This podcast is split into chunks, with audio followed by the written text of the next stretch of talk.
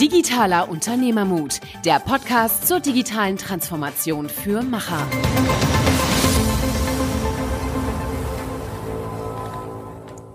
Hallo und herzlich willkommen zu einer neuen Episode Digitaler Unternehmermut mit Niklas und Michael. Wir sprechen heute mit Andreas Lange. Er ist Autor, Berater, Geschäftsführer Cywork, ähm, macht Systemberatung für Mittelständler und Startups und hat sich sehr stark mit Neurowissenschaften beschäftigt die als Basis für Blockaden im Veränderungsprozess sicherlich eine der Schwerpunkte sind, warum Unternehmen nicht weiterkommen. Und ein Beispiel dafür ist die digitale Transformation. Er hat sich äh, Organisationsmodelle erarbeitet, die keine Blockaden aufkommen lassen können. Genau, und ich fand es da sehr spannend, weil er nennt es selber eine Wabenorganisation. Das ist ein selbstorganisiertes System, was ähm, wirklich von unten erarbeitet wird. Das heißt, jeder Mitarbeiter wird mitgenommen. So wird zum Beispiel verhindert, dass Blockaden entstehen können. Und ein paar Grundsätze, die der ja auch noch genannt hat, die wir sehr spannend fanden, war zum einen, dass man seine Gegner mit ins Boot holen sollte. Das heißt, dass man da auch ein Stück weit versucht, jeden mitzunehmen, Wind aus den Segeln zu nehmen, weil ansonsten entsteht immer ein Gegeneinander. Und auch das Recht auf eigene Erfahrung ist, glaube ich, ganz wichtig, weil wenn man es nicht selber mal durchlebt hat und erfahren hat, dann äh, steht man, glaube ich, auch nicht 100 Prozent hinter einem, hinter einer Organisationsveränderung. Und was da auch ganz klar ist, hat er gesagt, äh, natürlich alle Mitarbeiter mitnehmen, aber es ist auch ganz klar eine Chefsache sozusagen. Also die ganze Führungsebene muss natürlich auch komplett dahinter stehen. Genau, und damit heute keine Blockaden aufkommen, hört euch den Podcast an, wir freuen uns drauf. Viel Spaß damit. willkommen zu einer neuen Episode Digitaler Unternehmermut mit Niklas und Michael. Und wir haben heute den Andreas Lange hier. Äh, er ist Autor, Berater, hat seine eigene Consulting-Firma, beschäftigt sich mit Organisations-Change, äh, über den wir sehr viel hören werden. Und als Einstiegsfrage, schön, dass du da bist, haben wir uns äh, was überlegt, was in aller Munde ist, Agilität, agiles Arbeiten. Ähm, ja, ist agil tatsächlich die richtige Lösung für jede Organisation, Andreas? Ähm, ich will mal sagen, eher nein. Ja, klingt jetzt komisch, obwohl ich das ja vertrete, aber wir brauchen nicht agil in jeder Organisation, nicht in jedem Unternehmensteil und auch nicht bei jedem Problem, was wir lösen wollen, ist agil der richtige Ansatz. Was wir aber brauchen, ist, dass wir immer adaptiv und schnell sind. Das braucht jedes Unternehmen. Kurze Entscheidungswege. Das ist für jedes Unternehmen wichtig. Das heißt, wenn ich die Frage anders formulieren würde oder dürfte, dann würde ich sagen, jedes Unternehmen braucht neue Organisationsverfahren, Systeme. Mhm. Aber dann ist es doch vielleicht Agilität. Ist darin äh, ein Baustein. Ja, dann ist vielleicht Agilität und nicht agiles Arbeiten als quasi Schlagwort, äh, sondern Agilität in Entscheidungsfindung und Agilität in Denkweisen, Agilität in Prozessen ist ja nichts Falsches dran, genau. ähm, aber eben halt nicht agil, äh, ich sag mal, als, als Eigenzweck. das ist das, was wir sehr oft sehen, dass agiles Arbeiten, Design Thinking Workshops, jeder muss diese, diese Buzzwords mitnehmen, mhm. aber viele verstehen ja auch gar nicht, wie sie das in der Organisation ich sag mal, tatsächlich implantieren können, die nicht gewohnt war, agil zu arbeiten, die zum Teil gar nicht gewohnt war, agile Entscheidungen zu treffen. Wie, wie gehst du damit um? Oder hast du sicherlich in deinen, in deinen Fällen sehr oft, dass äh, solche Themen bei dir aufschlagen? Mhm. Also grundsätzlich unterscheide ich dann ja immer die täglichen Arbeitsweisen und dann einmal das Organisationssystem und die damit verbundenen Strukturen, die sich verändern. Das heißt, da habe ich eigentlich zwei Themengebiete. Arbeiten und die Strukturen des Unternehmens. Äh, und die Strukturen, die müssen sich schneller adaptiv verändern und die Arbeitsweisen müssen iterativ iterativer werden, was dann, sagen wir mal, eine Form der Agilität ist. Mhm. Ja? Und ähm, es soll eben kein, kein Selbstzweck werden, weil wir dann grundsätzlich immer entscheiden müssen, handelt es sich um eine komplexe Fragestellung oder ein komplexes Aufgabengebiet, eine komplexe Marktumgebung oder handelt es sich eher um eine komplizierte oder einfache Marktumgebung oder komplizierte Fragestellung? Wenn ich im komplizierten, sagen wir mal, Umfeld tätig bin, dann brauche ich manchmal eher traditionelle Entscheidungswege, weil dann lohnt sich langes Nachdenken, dann lohnt sich, ähm, dass ich an Details arbeite. Wenn ich aber in komplexen Feldern arbeite, dann lohnt das nicht, weil in einer komplexen Umgebung kann ich so lange nachdenken, wie ich will, aber ich werde ja nie richtig zur Lösung kommen, mhm. weil eine Lösung kann ich nur verproben. In der komplizierten Umgebung kann ich eine Lösung gegebenenfalls sogar ausrechnen. Mhm. Aber in der komplexen Welt kann ich sie nicht ausrechnen. Ich brauche also einen kleinen Iterationsschritt, den muss ich verproben und dann daraus quasi so eine Lernfeedback-Schleife bauen. Das heißt, deswegen muss ich immer grundsätzlich wissen, wo bin ich unterwegs? Löse ich gerade ein kompliziertes Problem oder löse ich ein komplexes Problem? Ist das immer differenziert oder kann das auch nicht beides sein? Also kannst du nicht sagen, ich habe ein kompliziertes, komplexes Problem? Man kann, man sollte nicht zu viel Zeit darauf verwenden, dass man sagt, dass ich es dann einstufen kann, aber es gibt, sagen wir mal, Fertigungsprozesse oder Qualitätssicherungsprozesse, die kann man auch mit traditionellen Wege lösen. Manchmal ist es sogar besser, dort mit Checklisten zu arbeiten, weil es einfach wichtig ist, dass man sich hier keine Fehler erlaubt. Mhm. Währenddessen ich in komplexen Umfeld bin, also wenn ich eine, an einer Strategie arbeite, ein neues Geschäftsmodell arbeite oder ich einfach auch, oder ich Personen einstelle oder Entscheidungen fällen muss, wo es kein eindeutige, sagen wir mal, Wahrheit gibt, dann brauche ich die anderen Techniken. Gibt es denn, also ich glaube, das ist ein sehr entscheidender Punkt, äh, den du ansprichst, diesen Unterschied zwischen kompliziert und komplex. Gibt es denn aus deiner Sicht ein paar Tipps oder Hinweise, wie Firmen vielleicht für sich herausfinden können, ob das gerade eher ein kompliziertes oder ein komplexes Problem ist, an dem sie arbeiten? Weil ich glaube, äh, dass das oft ein Stück weit verwechselt wird, weil vielleicht kompliziert am Anfang komplex wirkt, weil ich es nicht komplett greifen kann. Mhm. Ähm, hast du da ein paar Tipps, wie man das vielleicht angehen kann? Ja, also wenn wir mal sagen, eine Buchhaltung, die ist definitiv im komplizierten Bereich. Das heißt also, es ist nicht einfach zu verstehen vielleicht für Leute. Man kann sich aber ganz lange und tief darin einarbeiten, aber irgendwann steht es fest, wie es geht. Hm. Und dann ist es am besten, dass ich nach gewissen Checklisten arbeite, um dort keine Fehler zu machen. Währenddessen, wenn ich jetzt sagen wir mal in der Produktion bin oder im, in der Entwicklung von neuen Produkten, Modulen bin, dann weiß ich ja nicht, was der Markt annehmen wird. Mhm. Das heißt also, ich habe eine Kundeninteraktion, da bin ich automatisch im komplexen Umfeld. Ja?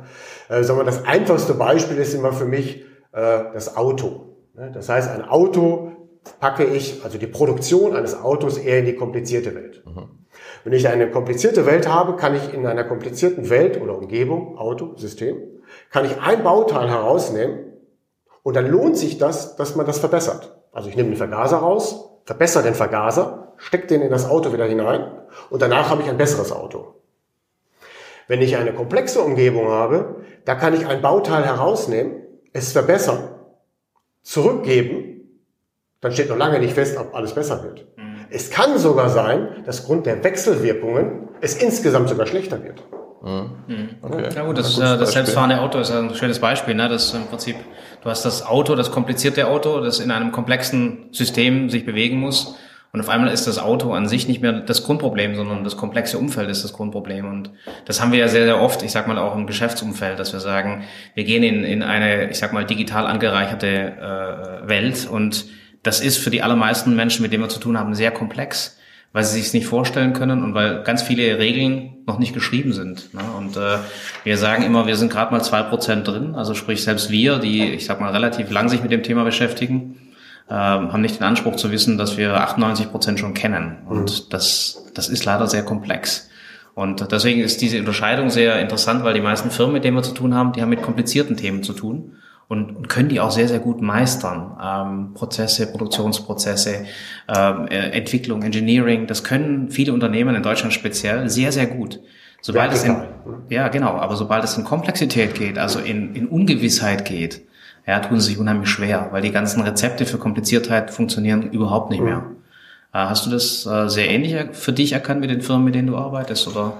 Ja, also genau, du hast es eigentlich schon fast vorweggegriffen mit dem Auto, weil ich, das, ich nehme das Auto als Beispiel, weil es eben früher eher kompliziert war und seitdem das Auto ähm, auch selbst fährt oder selbstfahrende Komponenten hat, ähm, ist es vom Herstellungsprozess plötzlich nicht mehr kompliziert, sondern wenn man sagt, ein neues, modernes Auto, was auch selbst fahren soll oder selbst fahren lernen soll, ist plötzlich auch ein komplexes Instrument, wenn ich es herstelle. Und das Auto als solches im Verkehr ist sowieso komplex. Mhm. Als Verkehrsteilnehmer ist es einmal komplex, weil es sich mit anderen abstimmen muss und weil es von Menschen gefahren wird. Und den Mensch als solchen, den stelle ich grundsätzlich als komplex dar. Mhm. Das heißt, wenn ich eine Organisation verändere, dann ist das komplex weil es, weil es mit Menschen zu tun hat. Mhm. Und Menschen, die auch, äh, ich muss ja an Menschen verkaufen, der Markt ist mit Menschen. Der Prozess innen drin, wenn ich was herstelle, also die Vergaserproduktion oder andere Produktionssachen, wo ich ganz klare äh, Prozessabläufe habe, wo ich Checklisten habe. Das sind dann teilweise noch komplizierte Dinge. Da mhm. lohnt sich auch die Detailverbesserung, aber immer alles nur im Vertikalen. Das heißt, also in dem Moment, wo ich horizontal arbeite, also in der Breite, mich vernetze, mit mehr Menschen zu tun haben und wo quasi die Menschen mehr in dem Vordergrund stehen als das Gut, was ich herstelle, dann wechsle ich in die komplexe Umgebung. Ja, ähm, jetzt bist du ja als Berater tätig und hilfst quasi Firmen ja mehr oder weniger mit den komplexen oder komplizierten Problemen umgehen zu können und sich auch dementsprechend aufzustellen.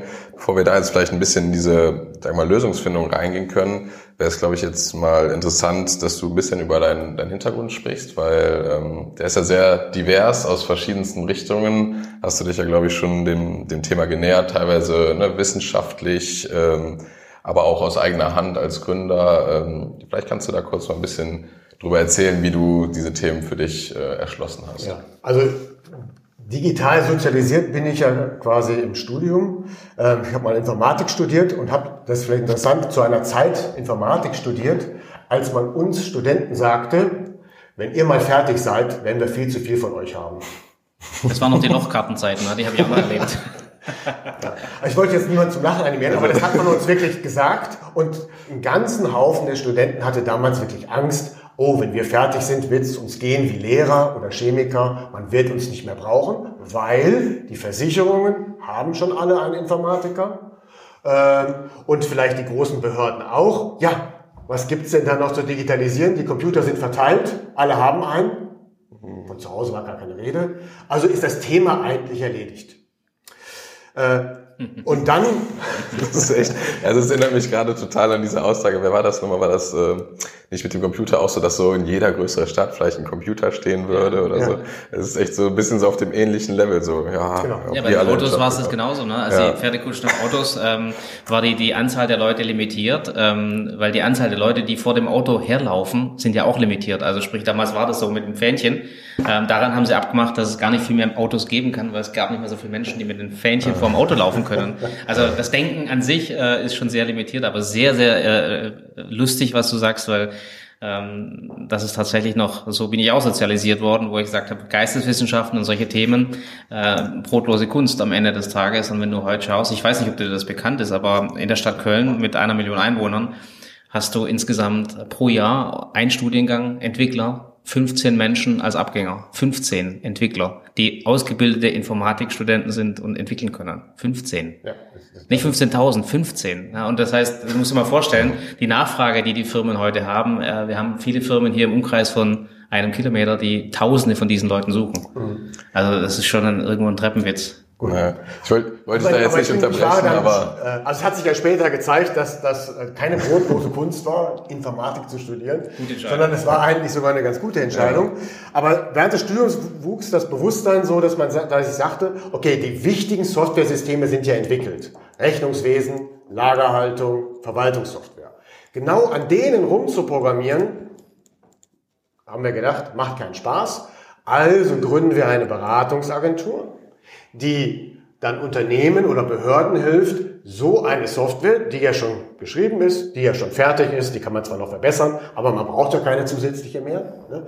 Wir helfen dann dabei einzuführen, weil das Programmieren lohnt ja kaum noch, wir haben ja alles. So, grob gesehen war das so das Mindset. Dann haben wir schon während des Studiums haben wir uns ein Büro angemietet in so einem Gründer, im ersten Gründercenter in Dortmund und haben dann angefangen zu beraten was eigentlich keine gute Idee ist, weil wenn man 22, 23 ist und man will als Berater auftreten, wirkt nicht richtig seriös. das war schon das erste Problem. Und beim zweiten haben wir ja, wir haben ja trotzdem ein paar Beratungsaufträge bekommen, haben wir dann gesehen, dass was wir beraten wollten so lückenhaft war und so wenig war, dass wir hunderte von Feldern entdeckt haben, die man hätte digitalisieren können.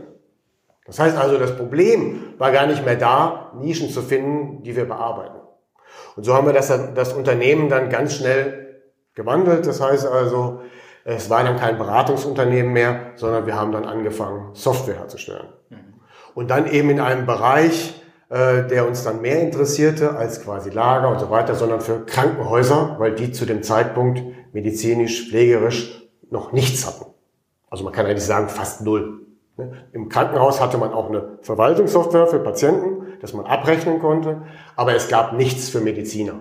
So, das war noch ein komplettes Feld, äh, was leer war. Und da haben wir gesagt, in dieses Digitalisierungsfeld äh, gehen wir rein. So.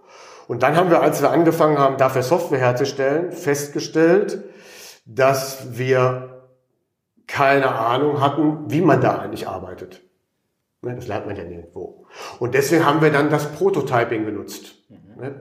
Also früher hieß es noch Prototyping, aber da, damals gab es das Wort noch nicht. Damals haben wir noch das Wort agil gar nicht gekannt. Agil war eher ein Synonym für hektisch ähm, oder unkoordiniert. Äh, deswegen hat man agil nicht benutzt, sondern wir haben dann einfach Masken gebaut, die man so sich anschauen konnte und dann konnte der, konnten die Kunden im Krankenhaus sich das angucken, mit uns in dem Workshop an einem Rechner. Damals schleppte man noch einen richtigen PC ins Haus. Wir haben einen Overhead-Projektor aufgebaut, da drauf ein LCD-Display und dann haben wir damit besprochen, wie die Masken sich verändern. Also vom Aufwand, das ganze Auto war voll. Äh, auch unvorstellbar. Ohne Handy, ohne Internet. Ja, aber so haben wir dann angefangen, Software zu entwickeln und dann kam irgendwann, wir, ey, wir müssen ja auch zwei PCs miteinander verbinden. Dann haben wir die Kabel mitgebracht, die wir auf Fußleisten genagelt haben im Krankenhaus, nur damit sich zwei PCs miteinander vernetzen konnten. Und dann stellte man fest, man braucht ja auch einen Server. Dann haben wir einen Server mitgebracht, weil es gab ja keinen, der einen hatte. Es gab nur so eine Art AS400 im, in der Zentrale, aber es gab kein Ethernet, es gab keine Vernetzung, es gab keine Kabel in den einzelnen Bereichen, sondern wir haben einzelne Satelliten aufgestellt. Das klingt nach agil, agiler Arbeitsweise. Ohne dass man wusste, wie man es halt, wie man es nennt. Ja, man hat ein Problem und hat es dann ganz pragmatisch gelöst. Ähm, äh, also es war, wir haben selbst im OP-Bereich am Anfang die Kabel abends gelegt auf Fußleisten, was heute nicht mehr erlaubt wäre. Ne? Das heißt, hat man mal gebohrt, ein Kabel durch die Wand gezogen.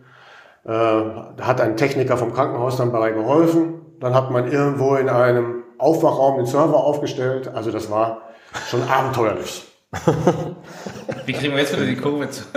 ja, aber auf jeden Fall äh, entwickelte sich daraus quasi, dass man sah, es gibt Milliarden Dinge, die man digitalisieren kann. Das Problem, dass man nicht Informatiker braucht, war komplett nichtig. Das heißt, die Angst, die geschürt worden war, war weg. Das Einzige, was sich so ein bisschen immer veränderte, waren zum Beispiel diese Begriffe. Ne? Das heißt, als ich anfing, habe ich alles mit CY abgekürzt.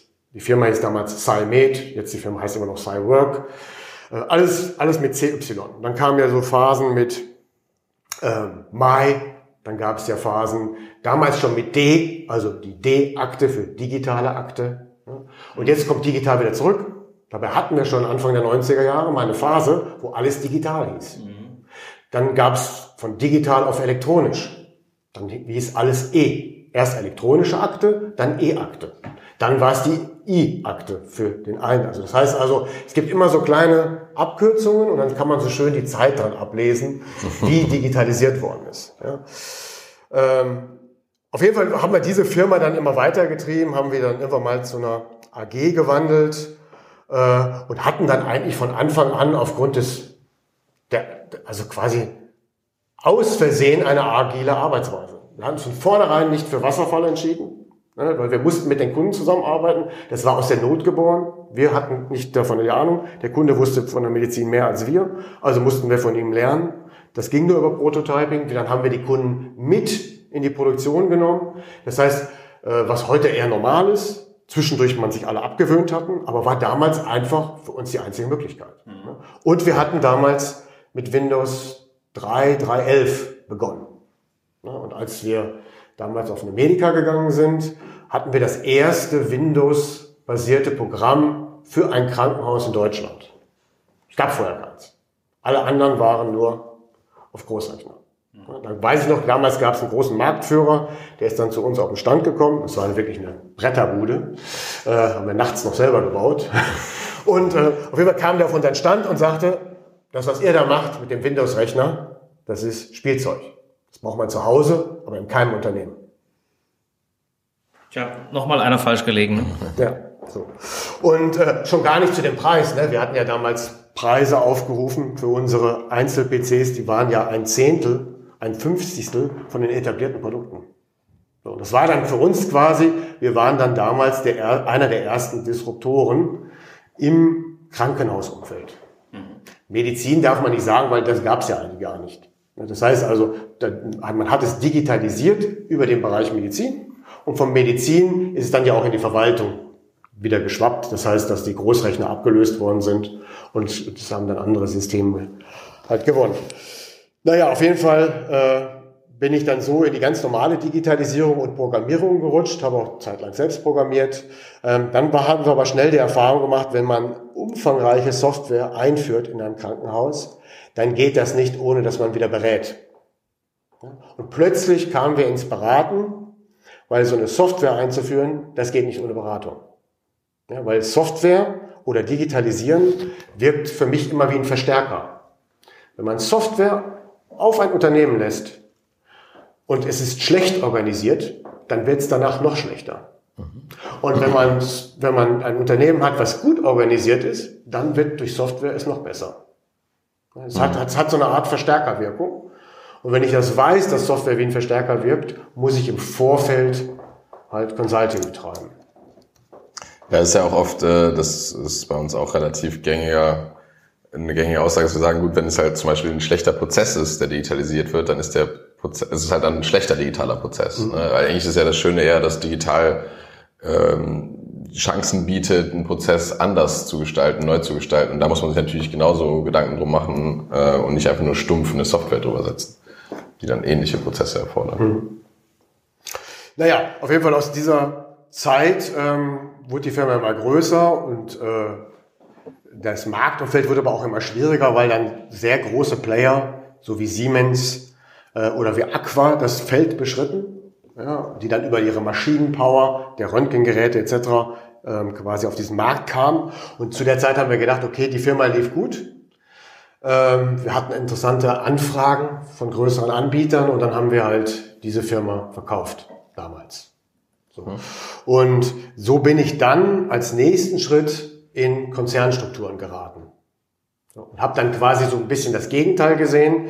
Das heißt, ist, was ist, wenn man nicht agil arbeitet, in der Programmierung, wieder klassisch arbeitet? Wie sieht es in einem Konzern aus, was die Organisationsstrukturen angeht? Das heißt, wie starr sind Organisationsstrukturen zu den Organisationsstrukturen, die wir haben? So, und in diesem, sagen wir mal, sehr großen Konzernumfeld konnte ich mich aber relativ schnell freischwimmen und nach oben äh, aufsteigen, so dass ich eine Höhe erklommen hatte, bei der es dann möglich war, für den Bereich, den ich dort leitete, quasi eine Sonderregelung zu bekommen. Das heißt also, wir haben damals noch mit den Argumenten im Gesundheitswesen, für das, was ich in dem großen Konzern zuständig war, kann man nicht mit Matrix oder Hierarchie so arbeiten. Wir brauchen andere Organisationsformen, sonst wären wir dem Gesundheitswesen nicht gerecht.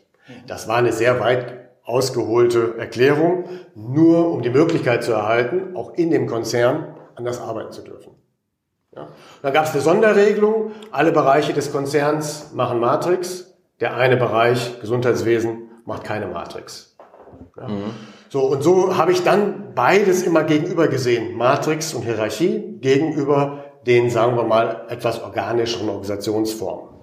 So, aus denen dann nach und nach immer mehr mein Steckenpferd geworden ist. Mhm. Dass ich eben dann nicht mehr gesagt habe, ich verändere den einzelnen Prozess oder das einzelne Gebiet oder mache einen Teil Digitalisierung, sondern ich eneble eher ein gesamtes Unternehmen, dass es ihm leichter fällt, sich zu digitalisieren oder Prozesse zu verändern oder auch die Strukturen zu verändern. Ja, ne, ein Sprung vorwärts, dann hast du dich ja auch sehr stark mit äh, Gehirnforschung beschäftigt, äh, was für dich wahrscheinlich auch eine Grundlage war, überhaupt diese Systeme verstehen zu können. Ähm, äh, kannst du da ein bisschen drüber äh, sprechen? Wie, wie kamst du darauf, dass du dich damit beschäftigst und äh, wie ging das dann vonstatten? Was sind da die, deine Erkenntnisse aus der ganzen äh, Erfahrung, die du da gesammelt hast?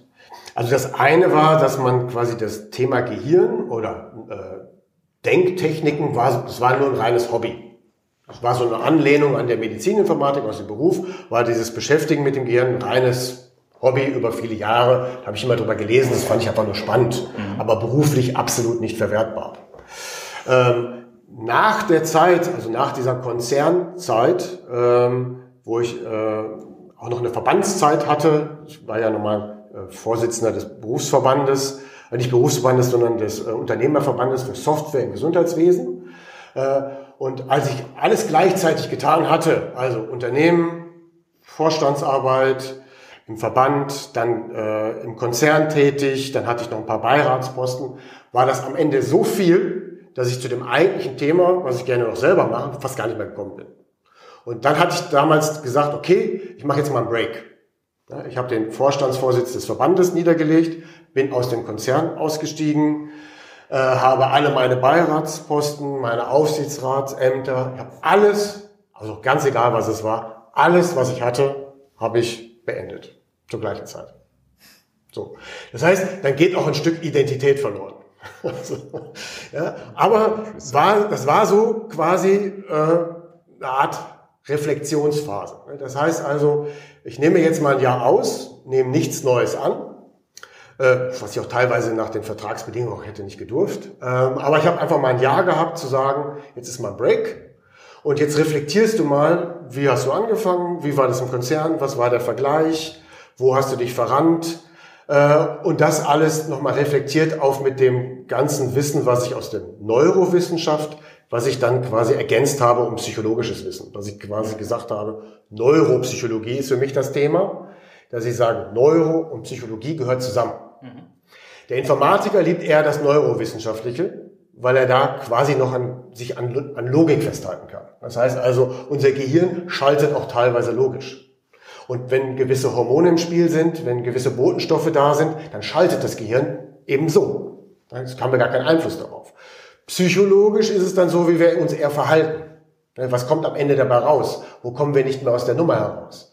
Und das war für mich interessant, das ein bisschen zusammenzubringen.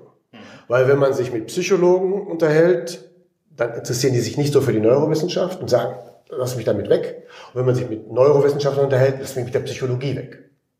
Wenn man sich mit beiden unterhält und das Thema Blockaden anspricht, dann kommt jeder nicht richtig weiter. Weil der Psychologe sagt, klar gibt es Blockaden, ganz normal, das machen wir dann so und so in den Therapien.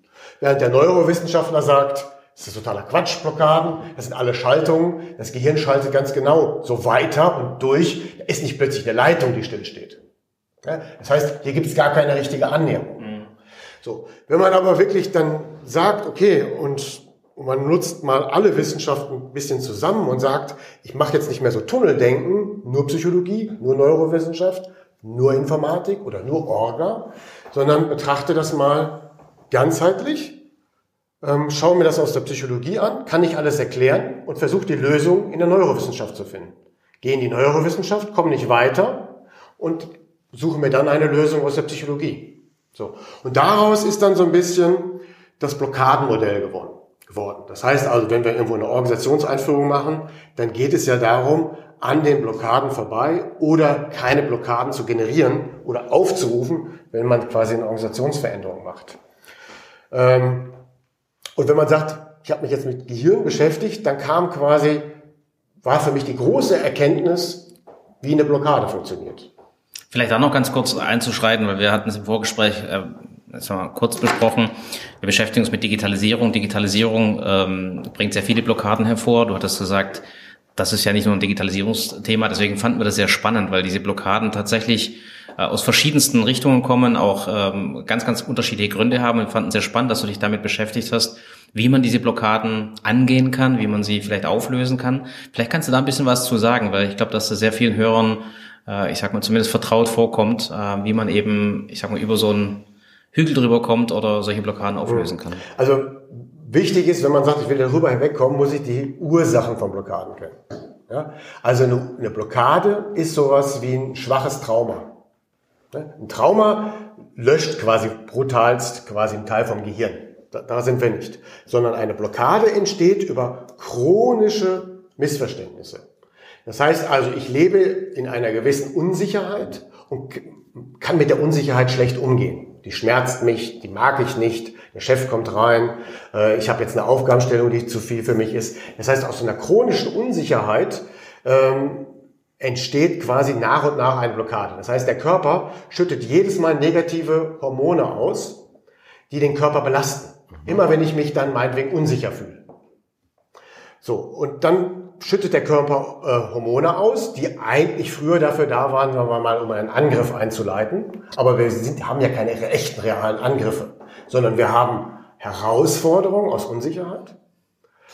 Und die sind chronisch. Die dauern ja nicht wie in früher ein Tigerangriff eine Minute oder zwei Minuten, dann war es vorbei, Hormonspiegel senkt sich wieder, sondern wir haben so eine ganz kleine Dosis. Ich fühle mich permanent angegriffen, überfordert, mhm. unsicher mhm. und so weiter. Und das schütten wir dann den ganzen Tag aus. Immer wieder. So, dann geht der Körper eigentlich unter Vollen. Dann sagt er, okay, ich schütte diese Hormone aus, aber es ist nichts passiert. Dann schüttet er wieder die Hormone aus und sagt, ist ja wieder nichts passiert. Ich werde weder angegriffen, noch ist mir eine Hand abgekommen. Das heißt, dann irgendwann sagt, er, sagt das Gehirn, ich schütte diese Hormone gar nicht mehr aus. Das lohnt nicht. Das heißt, ich gefährde diesen Körper nur damit, indem ich ständig diese Hormone ausschütte und lässt es dann sein. Was er dann aber an der Stelle macht, ist, er ruft ein Muster auf, was dem Verhaltensmuster dieses Hormons mal entsprach. Ja, das heißt also, wenn ich ähm, normalerweise denke ich so, dass ich also wenn ich jetzt denke, dann befinden wir uns hier in einem Raum, einem Kontext. Wir erkennen gewisse Symbole, Mikrofon, Wasser. Ich habe hier zwei Gäste oder ich bin hier der Gast. Äh, und dann bewege ich mich in einem Kontext und Symbole. Dabei geht dann das Gehirn hin und scannt den Körper ab und baut ein Bildmuster vom ganzen Körper. Sitze ich, stehe ich, bin ich locker, wie verhalte ich mich, wie, wie sitze ich hier? Oder wie stehe ich hier? Und dieses Muster wird in die Datenbank geschickt, was den nächsten Gedanken hervorholt. Das heißt also Kontext, Symbole und Körpermuster. Hilft mir immer, den nächsten Gedanken zu finden. Danach, damit ich so einer Schleife, fange ich mich an, sagen wir mal, gesenkt zu setzen äh, oder eine, sagen wir mal, ein schlecht gelauntes Gesicht aufzusetzen. Mhm. Dann findet das Gehirn auch immer nur noch solche Muster. Und die Gedanken werden nach und nach immer schlechter. Ja? Oder andersrum, wenn ich mich aufrecht setze, gerade Haltung oder so selbst künstliches Lachen, dann findet das Gehirn bessere Muster. Also so läuft das normale Gedenken, normale Denken ab. Wenn ich aber blockiere, dann geht das Gehirn hin und sagt, okay, das lohnt nicht mehr, wenn ich das Symbol sehe und den Kontext kenne, also Chef, Tisch, Besprechung, egal was es ist. Und ich immer diese Hormone ausgeschüttet habe, bringe ich den Körper gar nicht mehr in die Angsthaltung oder in die Abwehrhaltung, sondern ich habe mir das Muster abgespeichert. Und wenn, das, wenn der Kontext wieder auftritt, dann schickt das Gehirn in die Suche des nächsten Gedanken dieses Muster, das fertige Muster. Das heißt, normalerweise sagt er, Hormone frei, Körper verändert sich, ich suche nach einem Gedanken. Dauert sogar länger. Der freie Gedanken braucht mehr Zeit als der blockierte Gedanken.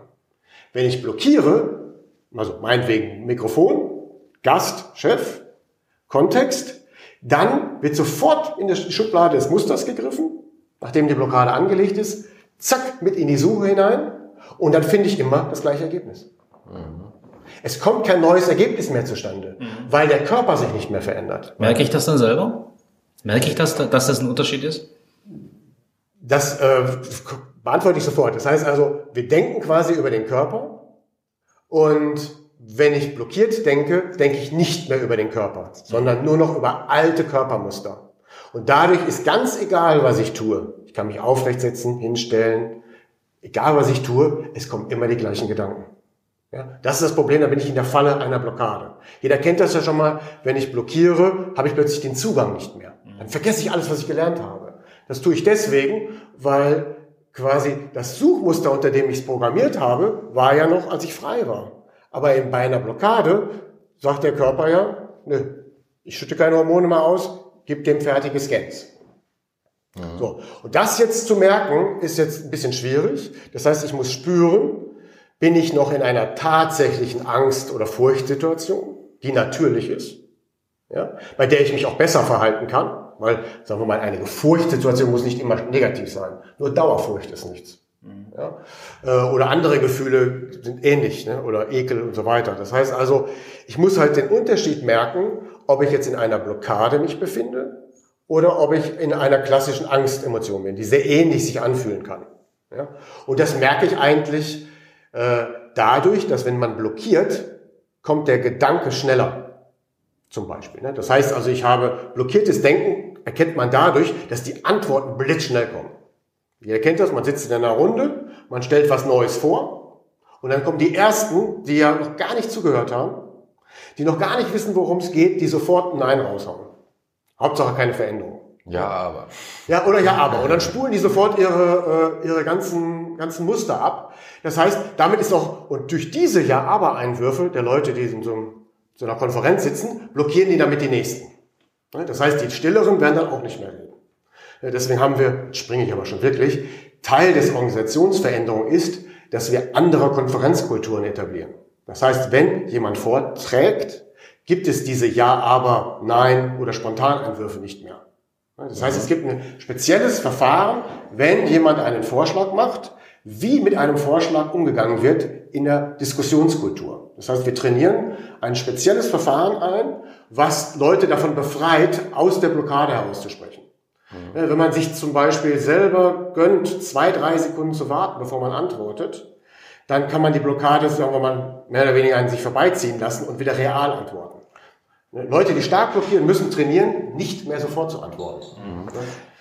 Ist es denn so ein bisschen, wenn du das so, weil ich denke mal, das ist jetzt ja auch ein sehr interessanter Aspekt, wie man diese Blockaden vielleicht löst. Es hört sich jetzt ja gerade so an, dass man es gar nicht erst dazu kommen lässt, dass die Blockade ausgelöst wird, dass man eigentlich versucht, ähm, sage ich mal, gar nicht diese Kontexte und so weiter zu entstehen zu lassen, wo die Blockade eintritt, oder? Genau. Okay, genau. das ist das, dann sozusagen. Das ist quasi, also einer von zwei Heilmethoden ist, ich lasse die Blockade erst gar nicht auslösen, weil ich dem, dem gesamten Kreis sage, wenn, wenn ich jetzt spreche, nehmen wir mal, wir wären in einer Diskussion, ich spreche, dann lassen wir kurz, sagen wir mal, zwei, drei Sekunden warten und danach darf man als erstes nachfragen. Also konstruktiv nachfragen, das heißt also, man kann nicht sofort eine Meinung sagen, sondern man darf nur Fragen zu dem stellen, was, ich, was, was jemand vorgeschlagen hat. In der ersten Runde, in so einer Konferenz, gibt es dann Verfahren, wer dann wann wie dran ist, dürfen die Leute nur fragen. Dadurch, dass organisiert ist, in welcher Runde man spricht, ähm, tritt es automatisch ein, dass einer, der schnell blockiert, weiß, ich bin ja erst der Fünfte, der dran ist. Bis dahin hat er sich längst beruhigt. Bis dahin hat er längst Fragen gehört von anderen und stellt dann fest, dass das gar nicht so schlimm ist. Das heißt, er hat jetzt einen Kontext erlebt, hat Symbole, hat aber nicht wieder sofort die Sache rausgehauen, sondern hat von anderen gehört, dass das gar nicht so schlimm ist und fängt an, sich wohler zu fühlen.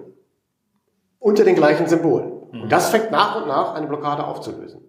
Durch das ständige Training einer ordentlichen Diskussionskultur habe ich schon in den Diskussionsrunden einen leichten Blockadenabbau. Ohne dass ich das als Blockadenabbautraining bezeichne in den Workshops, sondern es geht darum, am Anfang wenn ich quasi selbst organisiert arbeite, quasi eine Diskussionskultur zu etablieren, die Selbstorganisation ermöglicht.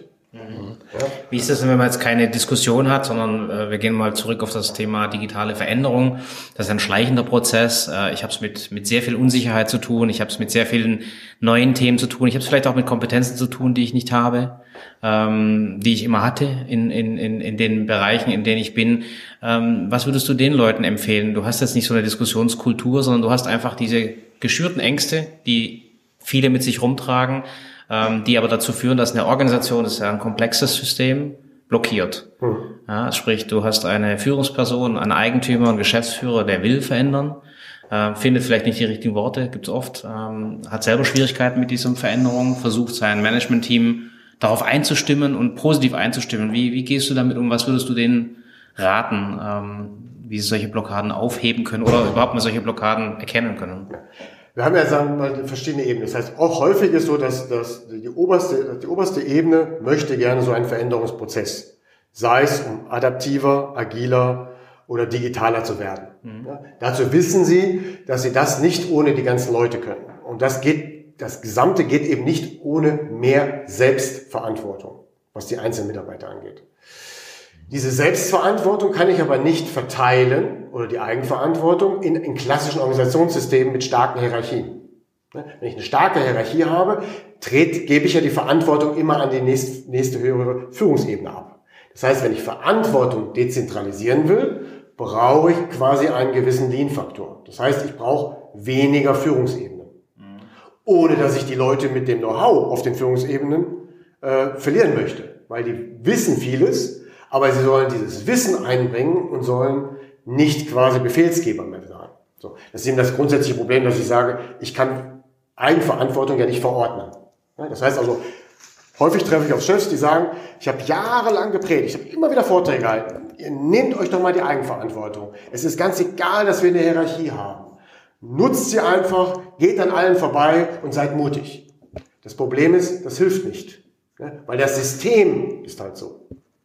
Wenn ich in einem stark hierarchischen System arbeite, werde ich auch immer wieder in die Schranken des Systems gewiesen.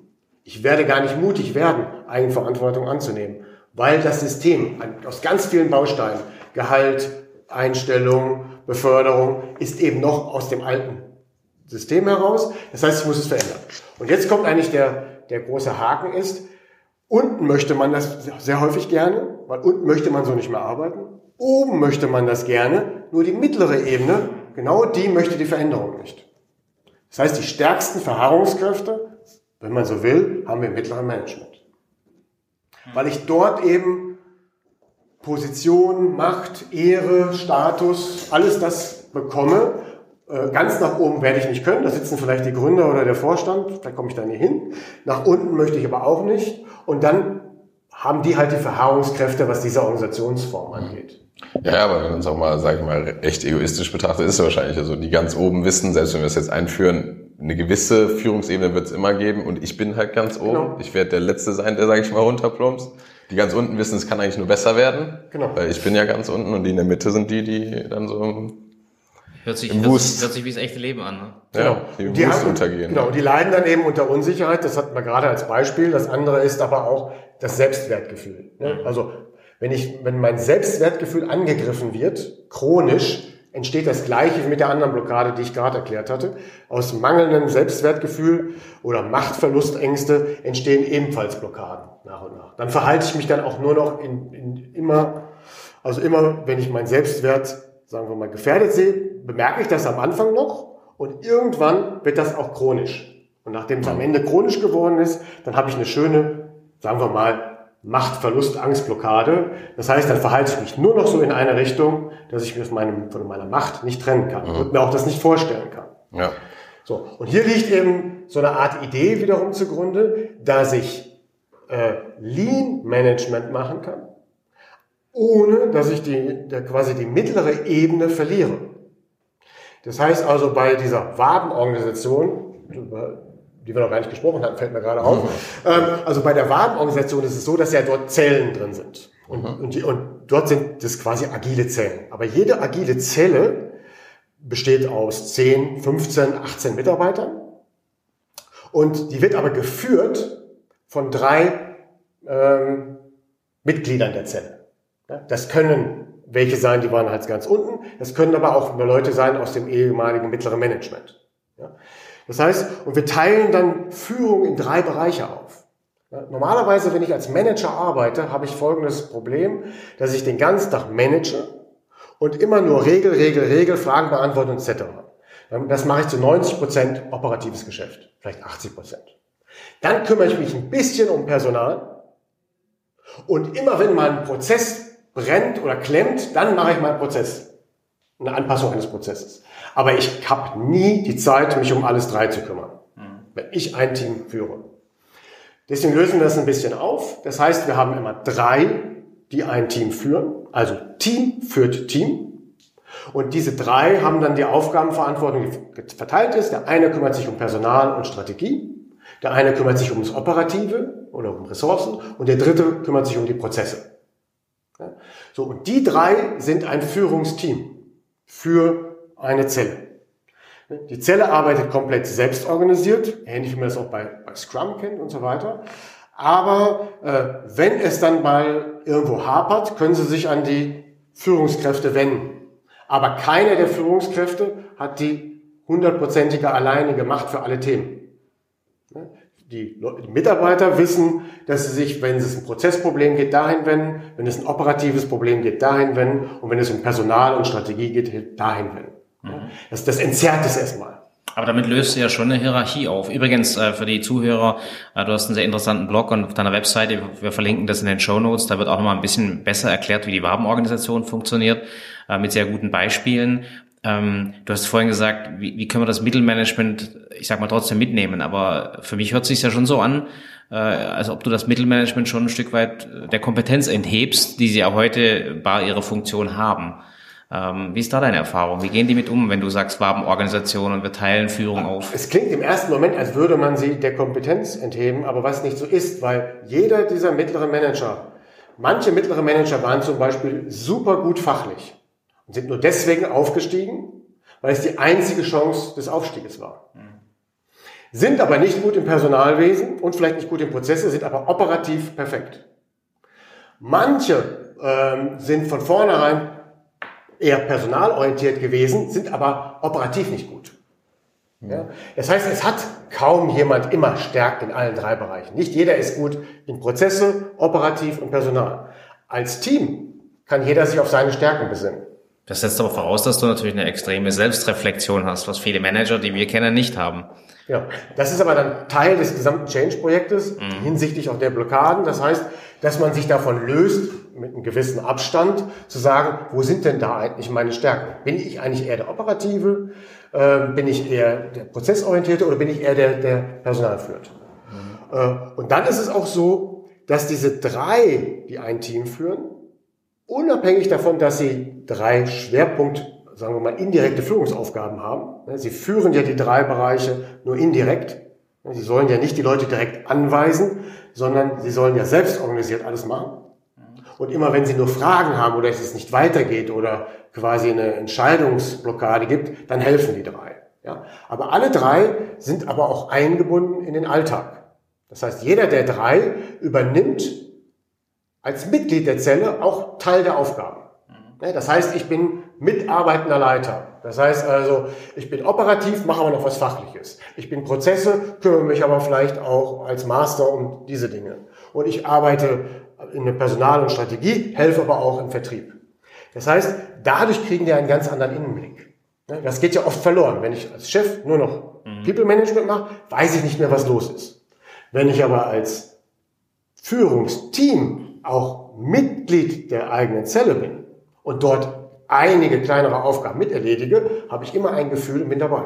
Und vielen tut das gut. Und die haben da richtig Spaß daran, wieder Dinge mitzugestalten und nicht den ganzen Tag, in Anführungszeichen, nur Chefs zu spielen, mhm. weil sie ja das, was sie ursprünglich mal konnten oder durften, nicht mehr machen konnten. Mhm. Und sie haben es der Karriere willen gemacht. Mhm. Und wie sieht es nach oben aus? Also jetzt hast du gesagt, eine Zelle sind 18, 20 Personen, ähm, jetzt hast du 600 Mitarbeiter, das heißt, du hast eine extrem flache Hierarchie.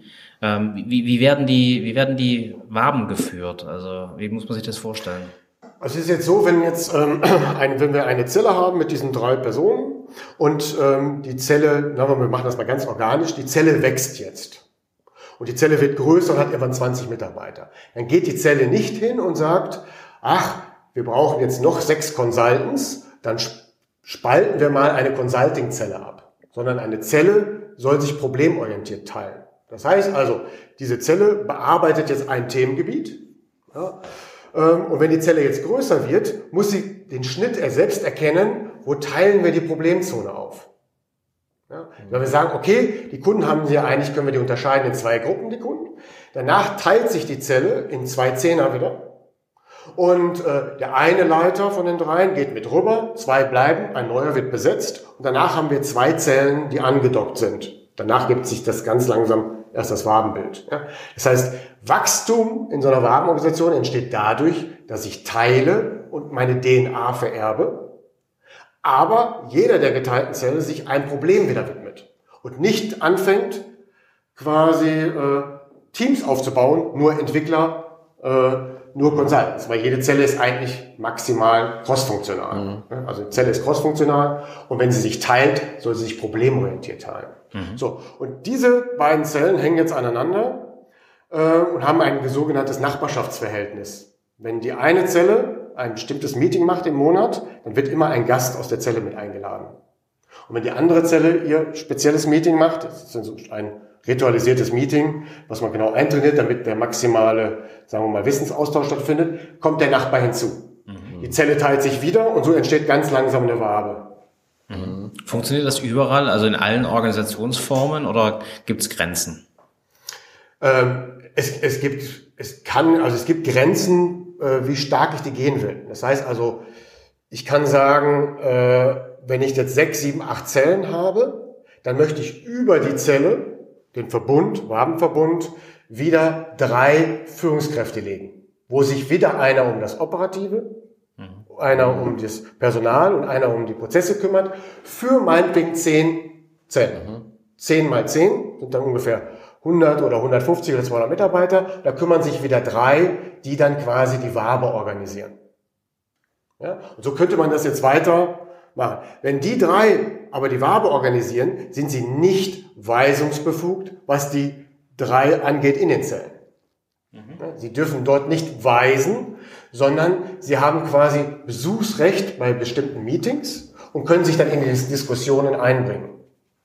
Ja, sie bringen sich in die strategische Diskussion ein. Sie haben quasi äh, gewisse Möglichkeiten, sagen wir mal, Notschalter zu setzen, aber sie sollen, sie gehen nicht hin und sagen, ihr macht das, weil jede Zelle ist ja selbst organisiert. So, das kann ich dann auf die nächste Ebene schieben. Dann sage ich, ich habe noch eine größere Organisation. Dann habe ich nochmal die Organebene, die dann wiederum 10, 15 Waben in sich trägt. Und da habe ich wieder drei, äh, die das leiden. Das Entscheidende ist nur, von wo komme ich? Wenn ich zum Beispiel ein Unternehmen habe, was stark hierarchisch war, und wir wollen eigentlich diesen Hierarchiegedanken raushaben, dann organisieren wir im ersten Schritt ganz viele Zellen, machen Nachbarschaften zu Waben, bauen aber darüber keine einzige Ebene. Das heißt, von der obersten Führungsebene hat die Zugriff auf alle Zellen. Alle Zellen sind relativ flach, also extrem lean damit man nicht denkt, dass die Leitung einer Wabe wieder ein Relikt der Hierarchie wäre. Von den Prinzipien in der Organisation ist es es auch nicht. Die können gar nicht durchgreifen, aber es wird so empfunden. Naja, das ist ein wenn gelernter Prozess. Genau, ne? Wenn ich aus dem alten Prozess komme, empfinde ich die drei als höhere Leute. Wenn die Leute aber ein, zwei Jahre Wabenorganisation gemacht haben, dann wissen sie, dass die drei Dienstleister sind. Die sind nur Vernetzungsbeauftragte. Sie machen die Connection, sie machen die Fäden, damit die Prozesse hin und her laufen. Sie kümmern sich um gewisse Dinge, um Personalbeschaffung etc. Die werden nicht mehr als höher angesehen, sondern als nützlich, damit das Gesamtsystem mhm. funktioniert. Und dann bauen wir die ersten zweiten Schritt auf. Das heißt, wenn die etwas länger geläuft ist, dann stellen sie fest, oh, wir haben aber hier, äh, das muss noch organisiert werden, das noch. Eigentlich wäre es cool, wenn einer für uns zehn Zellen das mal macht. Und dann quasi aus dem eigenen Prozess heraus lassen wir dann Wabenleitung zu, ohne dass man sie noch als Hierarchie empfindet. Wie ist das denn? Bleibt es denn immer bei diesem, sag ich mal, bei diesem Dreierprinzip? Oder gibt es auch, weil ich meine Geschäftsführung, ähm, häufig bestehen die ja auch zumindest derzeit aus mehr als drei Leuten eher ressortgebunden. Ne? Das wäre ja schon mal ein Unterschied. Ähm, also dass sowas ist wie Marketing, ähm, Einkauf und sowas. Okay, dann ähm, äh, gibt es so eine oberste Ebene noch oder ist das nicht mehr vorgesehen? Ja, also zwei Sachen. Das eine ist in einer Zelle. Ja, in einer Zelle wird jede Zelle immer so geführt, dass es quasi der DNA des gesamten Unternehmens entspricht. Mhm. Ja, das heißt, in einer Zelle muss es quasi Verantwortung dafür geben für Marketing, Entwicklung, Produktion, Consulting und so weiter. Ich habe nicht unbedingt immer die Leute. Ne? Ich kann das auch oft nicht selber machen. Ich muss es auch einkaufen. Aber alles, was ein Unternehmen ausmacht, muss in einer Zelle sein.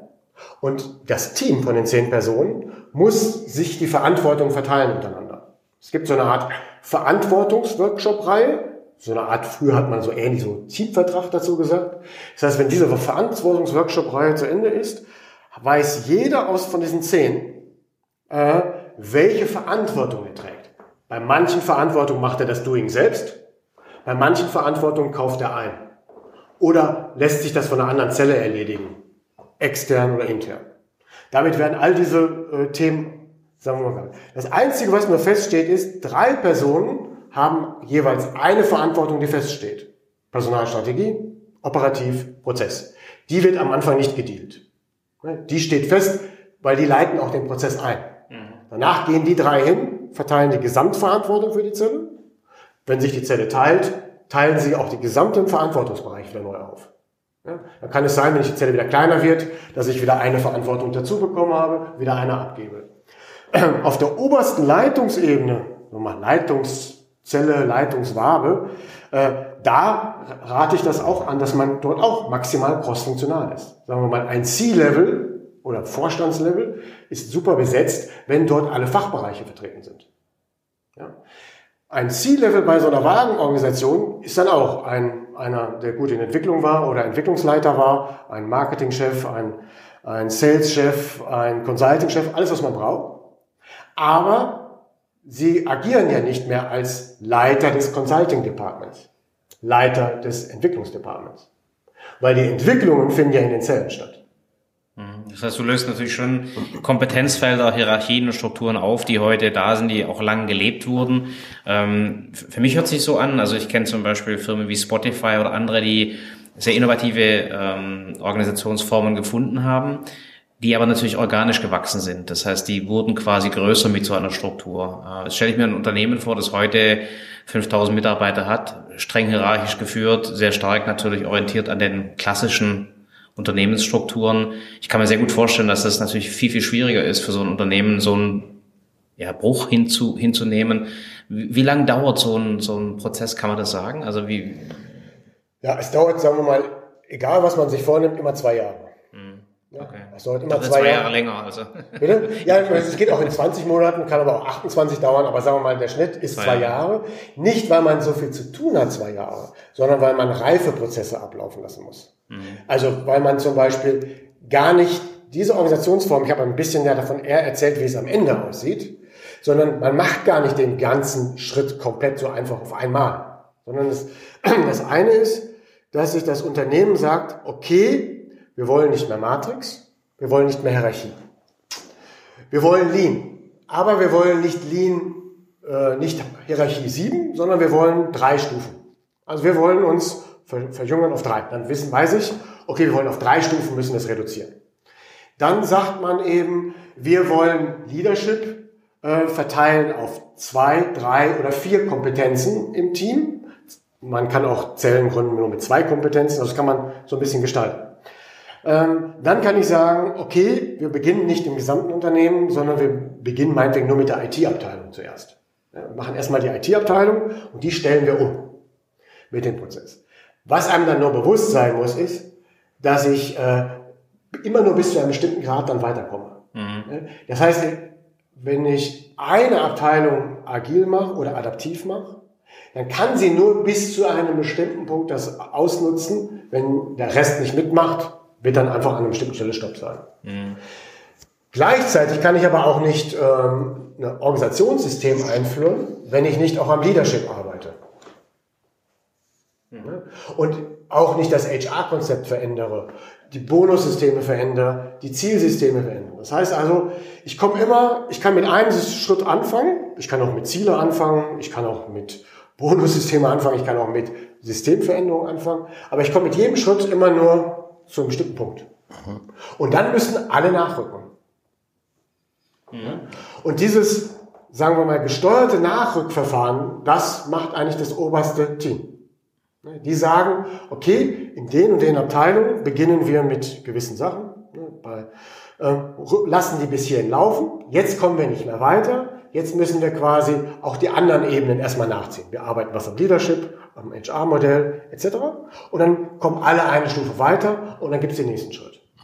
Ist denn auch dieses, sag ich jetzt mal, strukturierte, fast schon modulare Vorgehen dann um nochmal auf das Blockadenthema zurückzukommen, auch das der Grund dafür, dass diese Blockaden dann nicht sich auf einmal so aufreißen, wenn man direkt diesen radikalen Change macht? Ist das so ein Teil des Systems? Ähm, oder, oder weil du hast ja gesagt, dass oft ähm, solche Veränderungen dann durchaus auch gelingen, ohne dass man große genau. Blockaden. Äh, das eine war, das, was die Sitzungskultur angeht, damit man in Gesprächen keine Blockaden auslöst. Und das andere ist, das Unternehmens, die Unternehmensleitung entscheidet sich für ein System. Also es hat ja mal Matrix gehabt oder äh, Hierarchie und jetzt sagt sie, okay, wir nehmen die Wabenorganisation. Die Wabenorganisation hat vier Ausbaustufen auf acht Dimensionen und sagt, die wollen wir. Also man skaliert erstmal, man customized eigentlich das Organisationssystem, wenn man so will. Mhm. Man baut das Betriebssystem so, wie dieses Unternehmen will. Extrem selbstorganisatorisch, leicht organisatorisch, vollkommen selbstorganisiert, alles, was man will. Mhm. Dann hat man das System äh, jetzt gebaut. Da sagt man, okay, die Regeln stehen.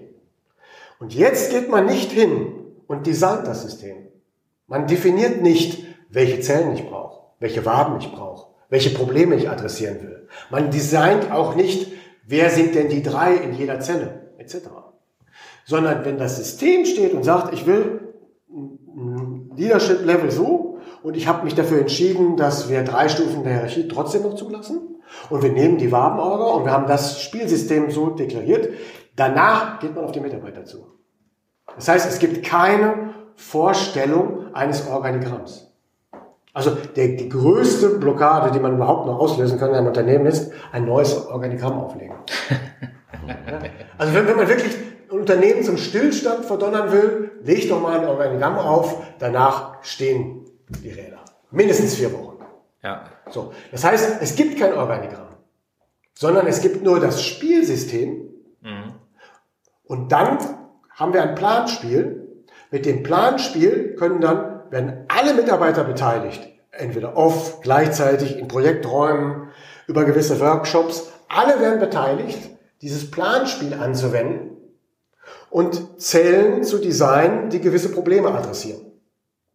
Und dieses Planspiel wabert sich dann immer so weiter. Das heißt also, es gibt dann verschiedene Iterationsstufen und nach und nach kommt ein neues Bild der Organisation heraus, wie Probleme adressiert werden, mit welchen Teams, mit welchen Nachbarschaften, äh, wie die Strategien dafür sind und so weiter. Aber es wird komplett gemacht mit der gesamten Belegschaft.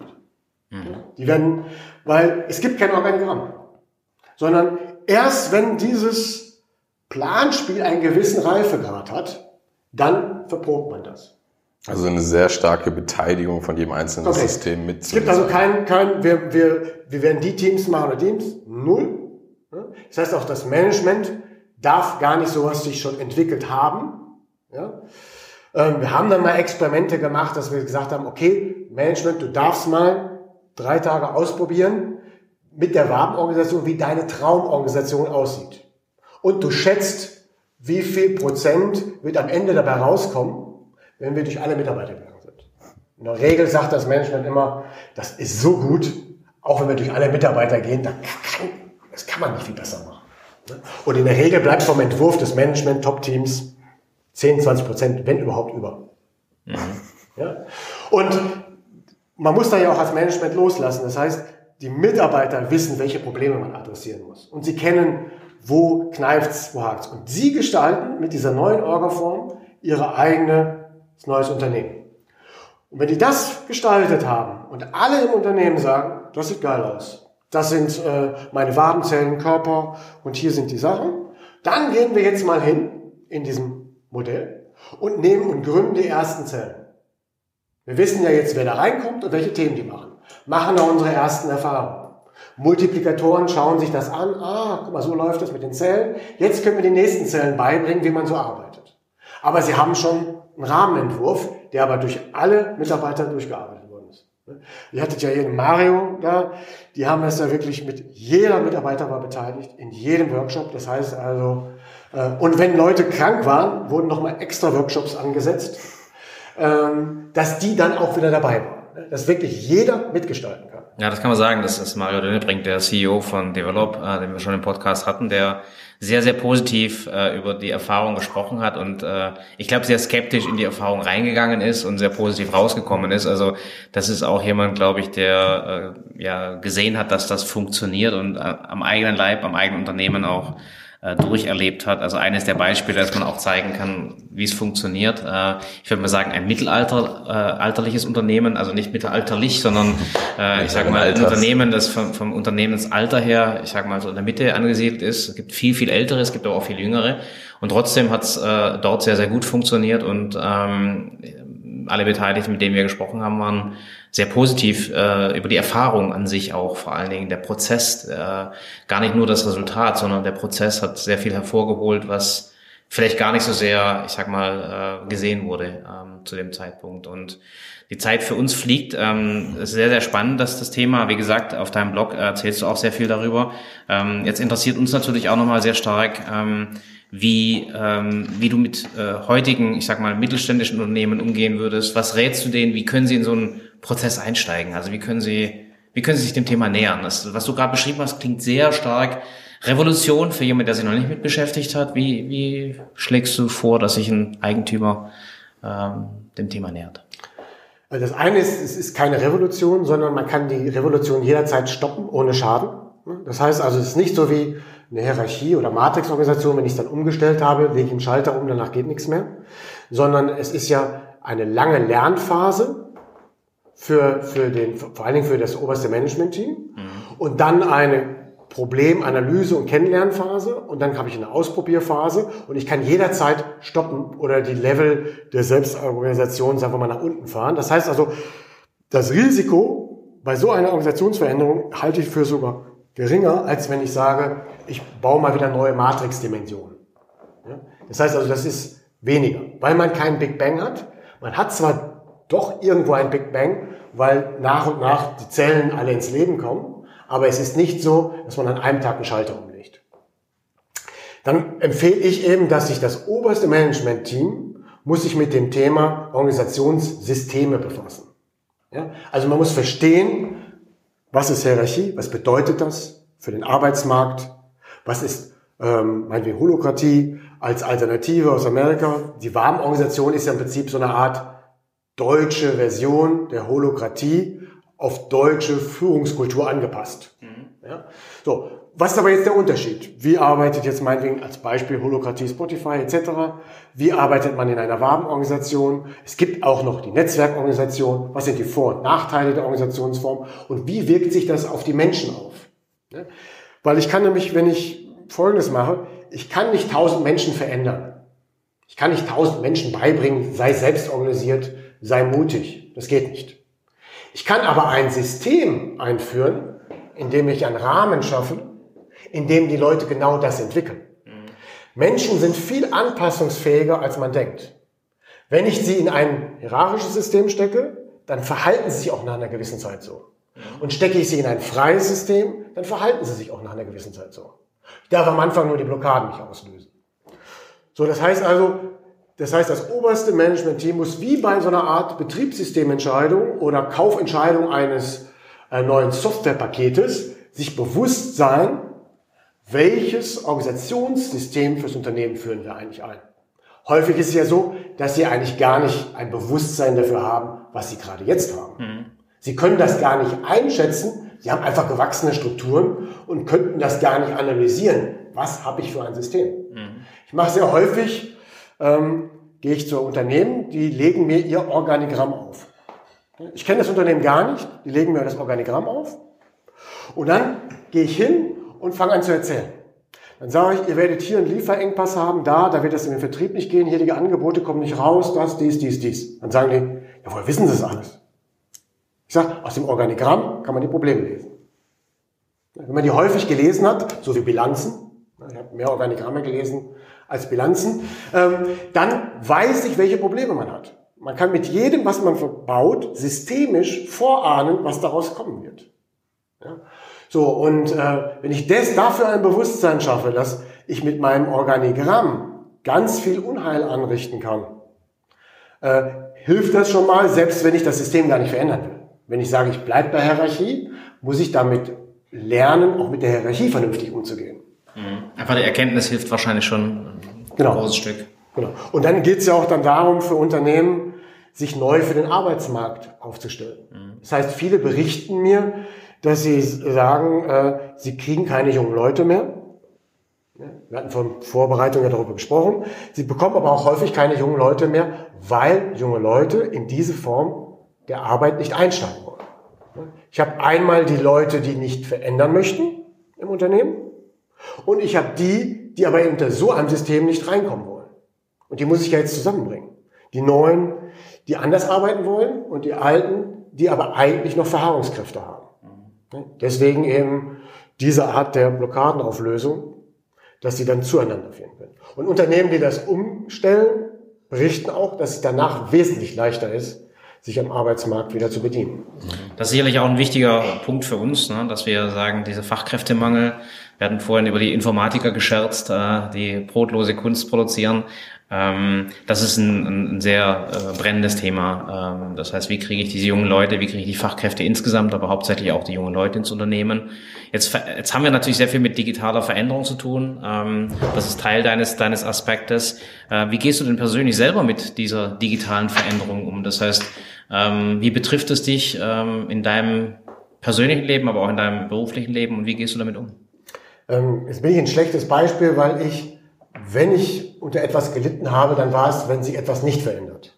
also das war meine größte Angst schon als Kind. Das heißt, etwas, was geblieben ist, wie es ist, löst bei mir eigentlich eher Ängste aus. Das heißt, die Vorstellung, dass sich etwas nicht ändern könnte oder sich nicht ändern lässt, das macht, ist etwas, was mich wahnsinnig macht. Deswegen vielleicht auch der Beruf des Informatikers und dann daraus die, die verschiedenen Unternehmen, die ich aufgebaut habe, weil ich eben Spaß daran habe, als sich verändert. Das heißt, der digitale Wandel und der Veränderung, wenn ich mal so sagen will, löst bei mir keine Ängste aus, keine Bedrohungsgefühle. Ähm, höchstens an einem Punkt, wenn ich sage, was das Thema Überwachung angeht. Das heißt also, dass aus dem Nutzen, des täglichen Nutzen mit dem Handy etc. Ähm, man in Richtung überwachbarer Bürger wird, das macht mir schon Sorgen. Ja, also das ist etwas, was mir nicht so richtig gefällt. Ähm, sonst mag ich eigentlich das Digitalisieren und das Verändern von Prozessen und damit arbeiten, aber die, die Überwachung ähm, gibt mir Sorge.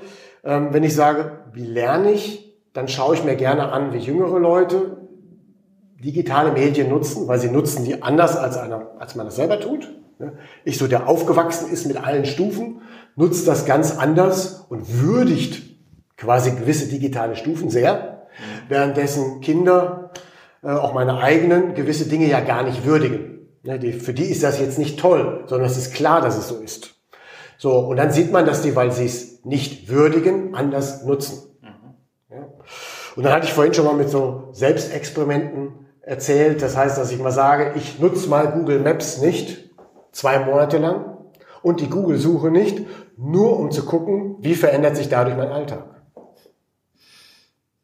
Sehr spannendes, sehr spannendes äh, Szenario und äh, wie wir vorhin schon erfahren haben, äh, verändert er sich. Also ich glaube, wir sind uns einig, dass diese diese Convenience, diese Bequemlichkeit, diese diese Mehrwerte definitiv geschätzt werden äh, von uns auch. Aber ähm, ich glaube, den Aspekt der ähm, ja, Privatsphäre, äh, nennen wir es mal im weitesten Sinne, ist natürlich ein Thema, ähm, mit dem sich alle irgendwie beschäftigen. Ähm, jetzt gibt's von deiner Seite aus, äh, du hast ein sehr, sehr weites Themenspektrum. Es ist sehr, sehr spannend, über Organisationsentwicklung mit dir zu sprechen.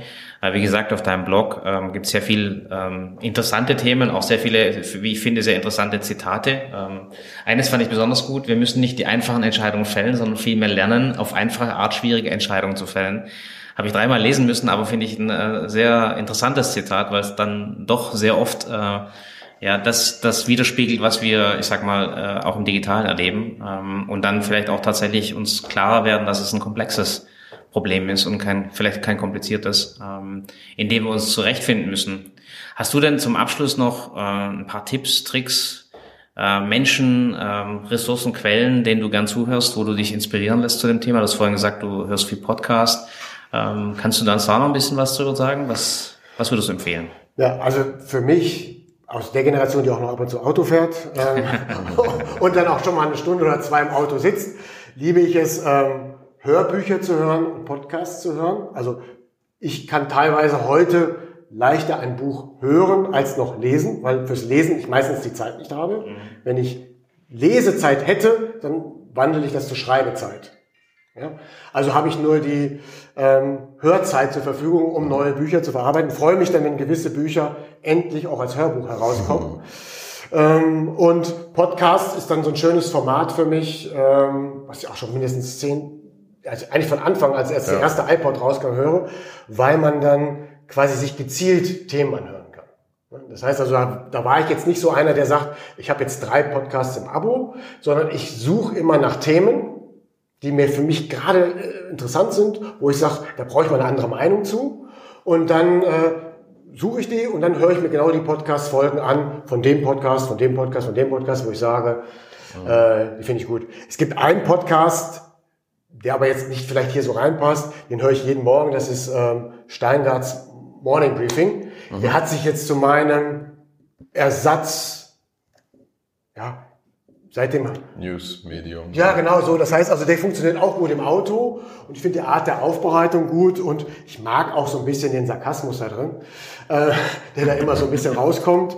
Das heißt, das ist dann nicht so 100% neutral, was da abläuft, aber mir gefällt das dann ganz gut, dass da so ein bisschen Meinung drin ist, was ich eigentlich ganz nett finde. Mhm, solange man sich dessen bewusst ist, Genau. ich, ist Genau. Entertainment oder Infotainment. Genau. Und sonst, wenn ich sage äh, Bücher, äh, habe ich dann weniger, dass ich sage, ich lese Bücher zum Digitalisieren, weil das ist ja mein täglich Arbeitsbrot. Ähm, dann habe ich, äh, was ich immer empfehlen kann, ist so ein Buch zum Beispiel von Gerd Gigerenzer, Risiko.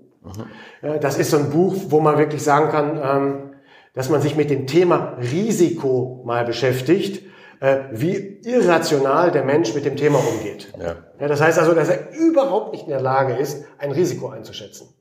Auch aus gesundheitlichen Dingen. Ja, also ganz spannende Sache. Und dann war für mich neuropsychologisch für mich ähm, äh, Antonio Di Masio interessant, weil über dies oder seine Bücher ich eigentlich daran gekommen bin, dass wir über unseren Körper denken. Ja, das heißt also, ohne Körper gibt es kein Denken. Ja, also das waren für mich so, und dann, hab- dann finde ich so auch ganz spannend, alte systemtheoretische Bücher von Luhmann. Ja, das heißt also, äh, macht Spaß zu lesen, weil sie sind in einer Zeit geschrieben und dann findet man heraus, dass genau das jetzt eigentlich gebraucht werden könnte im Rahmen der Digitalisierung. Aber nur weil es alte Schinken sind, keiner mehr liest. Ja? Also ich lese dann lieber eher sowas. Ähm, Ja, spannend. ja. Vielleicht als, ähm, Als als Tipp hat der Dick mir noch gefragt, ähm, wen könnte ich empfehlen? Also ähm, genau, gerne. das wäre dann ähm, Stefan Fritz. Vielleicht kennt ihr den. Ähm, Stefan Fritz ist so ein Experte für faire digitale Plattformen. Hat auch viel Zeit darin verwendet, Geschäftsmodelle zu entwickeln. Äh, hatte so einen eigenen Blog. Äh, ich arbeite auch manchmal mit ihm zusammen und äh, finde ich auf jeden Fall spannend oder ist ein spannender Typ. Hm, ja, hört sich auf jeden Fall sehr gut euch das mal an, dann, Dann äh, äh, denke ich mal gerne kontaktieren, vielleicht nochmal auf dich zurückkommen, um Kontakt herzustellen. Vielleicht Also noch, beschäftigt sich eben auch stark mit Digitalisierung, aber eben aus dem Kontext Geschäftsmodelle eben auch und eben aus der Plattformökonomie. Hat dann auch einen eigenen Blog etc. Vielleicht ähm, als letzte Frage von meiner Seite, das ist eine Frage, die ich immer natürlich sehr gerne stelle, auch aus einem gewissen Eigeninteresse. Äh, wenn du jetzt nochmal zurückblickst so an, an die Anfänge deiner Karriere und ähm, denkst, was würdest du deinem jüngeren Ich gerne mit auf den Weg geben? Ähm, sag mal, Themen, die, denen du dich vielleicht früher beschäftigt hättest oder irgendeinen Tipp, irgendeine Weisheit, die du gerne früher gekannt hättest? Gibt's da was? Ja, was du- ja, auf jeden Fall. Ähm, Das eine ist ähm, Gegner mit ins Boot holen. Also als Okay. ich jung war, meinte ich, Gegner eliminieren zu müssen. und auch als Missionar herumlaufen zu müssen. Das heißt also, ich wollte bekehren und Gegner, wenn sie denn nicht auf mich hören, versuchen zu bekämpfen. Äh, Das hat extrem viel Energie gekostet. Ähm, Da habe ich am Anfang ein bisschen für gebraucht, dass man sagt, also Partnerschaften zu gründen. Das heißt, wenn zwei sogar auf dem gleichen Weg sind, sich eher in die gleiche Richtung zu gehen und die Arbeit aufzuteilen, anstatt jede neue Firma als Gegner zu sehen. Ja. Aber das war ganz, war in den Anfängen da empfand spannender ich Punkt. Neugründung in meinen Themengebieten grundsätzlich als Bedrohung. Ja, was ich heute nicht mehr so sehe. Heute weiß ich eben, dass was man so eine Anzahl von Firmen im gleichen Umfeld braucht, äh, damit sich überhaupt ein Thema entwickelt und dass auch diese Firmen das Thema vorantreiben, von dem ich dann auch wieder profitiere. Ja. Ja.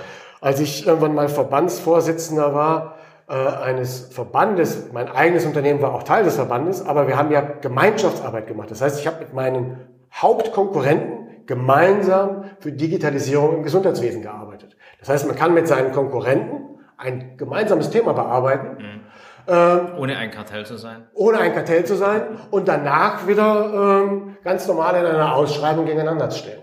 Also das geht. War für mich am Anfang äh, unvorstellbar. Das war schließlich jetzt mal ein Gegner. Äh, und das würde ich meinem Ich, äh, wenn ich nochmal da stehe, anraten. Was ich auf jeden Fall auch anraten würde, wäre, das war mal bei mir Zufall, das ist, dass man quasi ohne Vorwissen Dinge tut. Ja? Ich nenne es dann immer so Recht auf eigene Erfahrung. Ja, das heißt, wenn ich von etwas keine Ahnung habe, dann gehe ich oft sogar den besseren Weg, weil ich nicht schon vorgefertigte Meinungen verarbeite oder nicht mehr sagen kann, das geht nicht, das war ja immer schon so. Das heißt, wenn ich von etwas keine Ahnung habe und muss das Problem lösen, dann würde ich sagen, nimm dir Zeit und löse das Problem erstmal, ohne dass man sich vorher die Ahnung aneignet. Also nicht erst zehn Bücher lesen und dann das Problem lösen, sondern erst versuchen, das Problem zu lösen, dann die Bücher lesen und die Bücher als Reflexion zu benutzen. Mhm. Ja? Und ja. weil sonst lese ich erst die Bücher und mache es wieder genauso, wie es da drin steht. Ja? Und das war bei mir aber dann Zufall. Äh, ich wusste teilweise nicht, dass ich nichts wusste. Ich dachte, ich hätte was gewusst. Sonst hätte ich nicht Medizinsoftware geschrieben, habe dann beim Herstellen festgestellt, Mann, du weißt eigentlich nichts. Äh, aber dann musste man da durch. Mhm. Und äh, so gab es dann, das war dann oft Zufall. Das heißt also, vor dieser Angst sollte man sich nicht leiten lassen. Bei mir war es Zufall, aber ich, das würde ich meinem jüngeren Ich aufgeben. Versuch erst die Probleme zu lösen und danach lies und informier dich. Schön, schönes Schlusswort. Ich habe ja. aufgeschrieben, das Recht auf eigene Erfahrung und Gegner mit ins Boot holen und nicht missionieren. Finde ich hervorragende ähm, Tipps für, für Menschen, die ähm, auch in unserem Kontext sich mit dem Thema beschäftigen. Andreas Lange, vielen Dank für die Zeit, ist geflogen, ähm, war sehr spannend und ich freue mich auf den weiteren Dialog. Ja, gern, vielen Dank. Vielen Dank fürs Zuhören. Wir hoffen, dass äh, auch für euch einiges an spannenden Informationen und auch ein echter Mehrwert dabei war. Gerne gebt uns äh, eure Meinung zu den Themen, gebt uns Feedback auf allen Kanälen. Die sind äh, in den Shownotes wie immer verlinkt. Da findet ihr auch die relevantesten Infos von dieser Episode. Und dann freuen wir uns natürlich, wenn ihr nächste Woche wieder einschaltet. Vielen Dank.